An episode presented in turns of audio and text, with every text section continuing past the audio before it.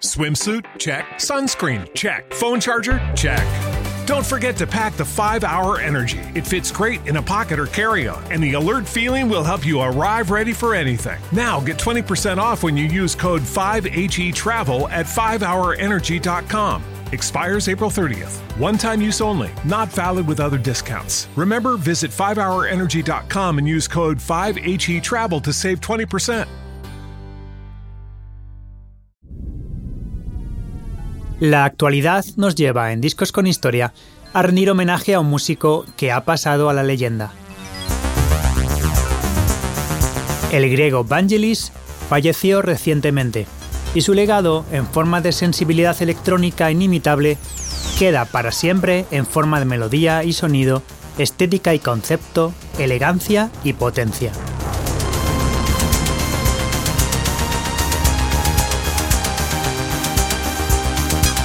He elegido la banda sonora de Blade Runner como disco con historia de hoy para este homenaje por varios motivos. El principal es el impacto que causó la unión entre la parte visual del director Ridley Scott y la musical de Vangelis, que marcó un antes y un después en el panorama de las bandas sonoras.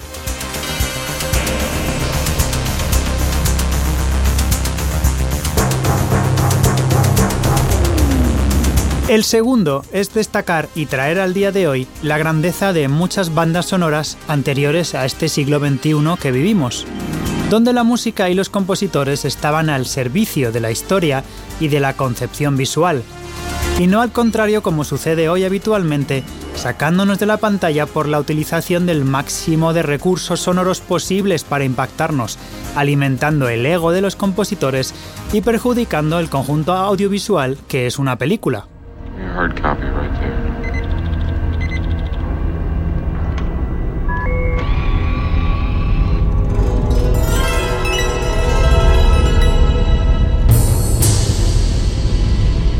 Vangelis comenzó su carrera musical en el grupo griego Aphrodite's Child, junto al cantante Demis Roussos, que era su primo. Después decidió comenzar su carrera en solitario construyendo su mítico estudio Nemo de Londres, en donde mezclaba inteligentemente el uso de instrumentos electrónicos con acústicos, ocupándose de toda la producción, sin tener estudios musicales.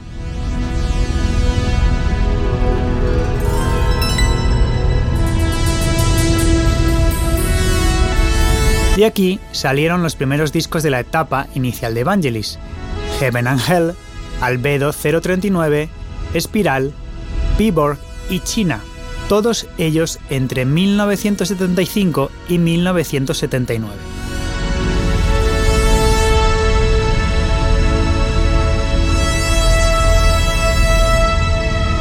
La utilización del movimiento 3 de su disco Heaven and Hell en la serie Cosmos de Carl Sagan en 1980 es su primer hito audiovisual y le dejó listo para conseguir firmar la banda sonora de Carros de Fuego.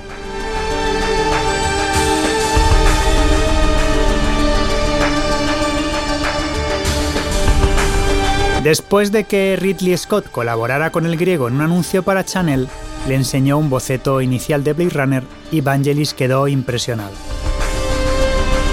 Pero cuenta la leyenda que Scott acabó desquiciando al compositor por tantas variaciones y modificaciones de la película que afectaban a la banda sonora una y otra vez.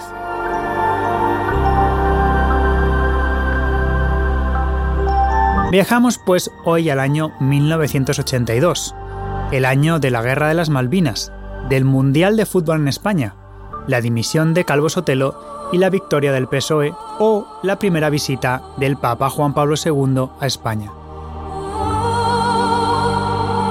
Blade Runner tiene dos ediciones oficiales de la música de Vangelis. La original, de 1994, y una especial en 2007.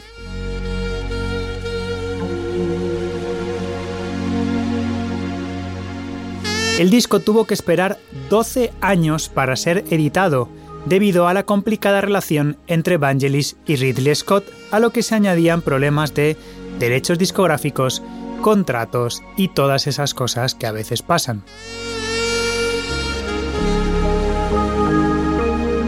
En esos 12 años circularon muchas copias piratas, de versiones privadas de Vangelis, grabaciones extraídas de la propia película y un largo etcétera.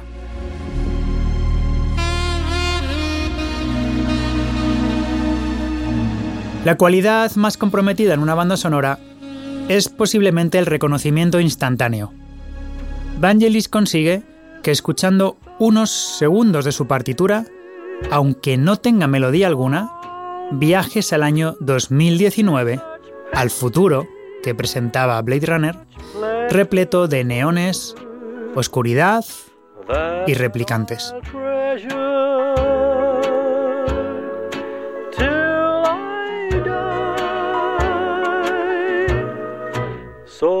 El sintetizador insignia del griego, el mítico Yamaha CS80, es responsable de su marca de estilo, el sonido de trompas o metales sintéticos, convertido en el instrumento clave del disco con historia de hoy, especialmente de los títulos principales y del blues de Blade Runner.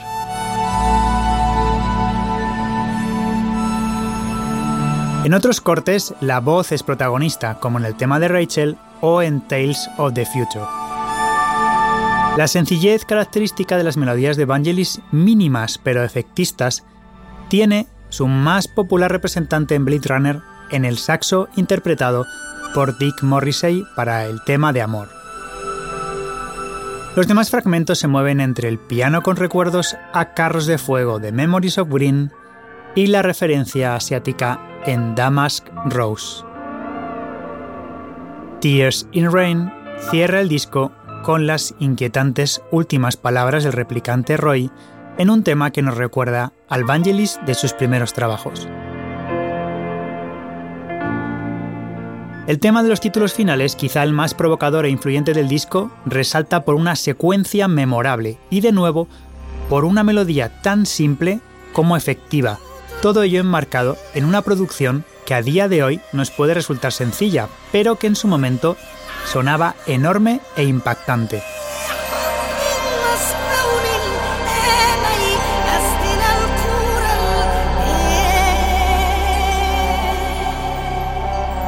La discografía de Vangelis habla por sí misma. Rock, electrónica, experimentación, bandas sonoras, colaboraciones vocales como las de John Anderson de Yes o Irene Papas, música para la NASA, la Copa Mundial de Fútbol o Deutsche Grammophon. Innovaciones tecnológicas y por encima de todo eso, una visión aguda de la música como fuerza creadora del universo.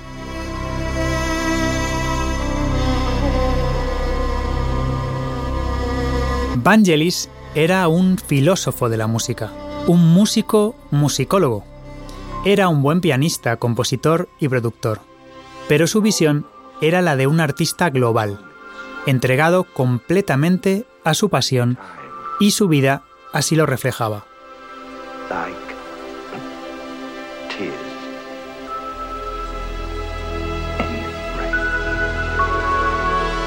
Su mirada hablaba mucho por él y las pocas entrevistas que concedió reflejan la profundidad de su pensamiento y su fina inteligencia junto a una fuerte y atrayente personalidad.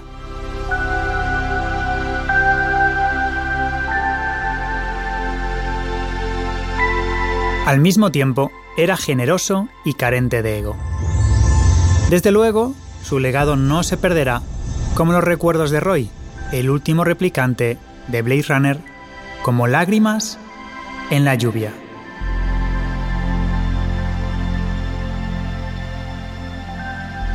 Puedes encontrarme en miguellázaro.com y gracias por escucharme.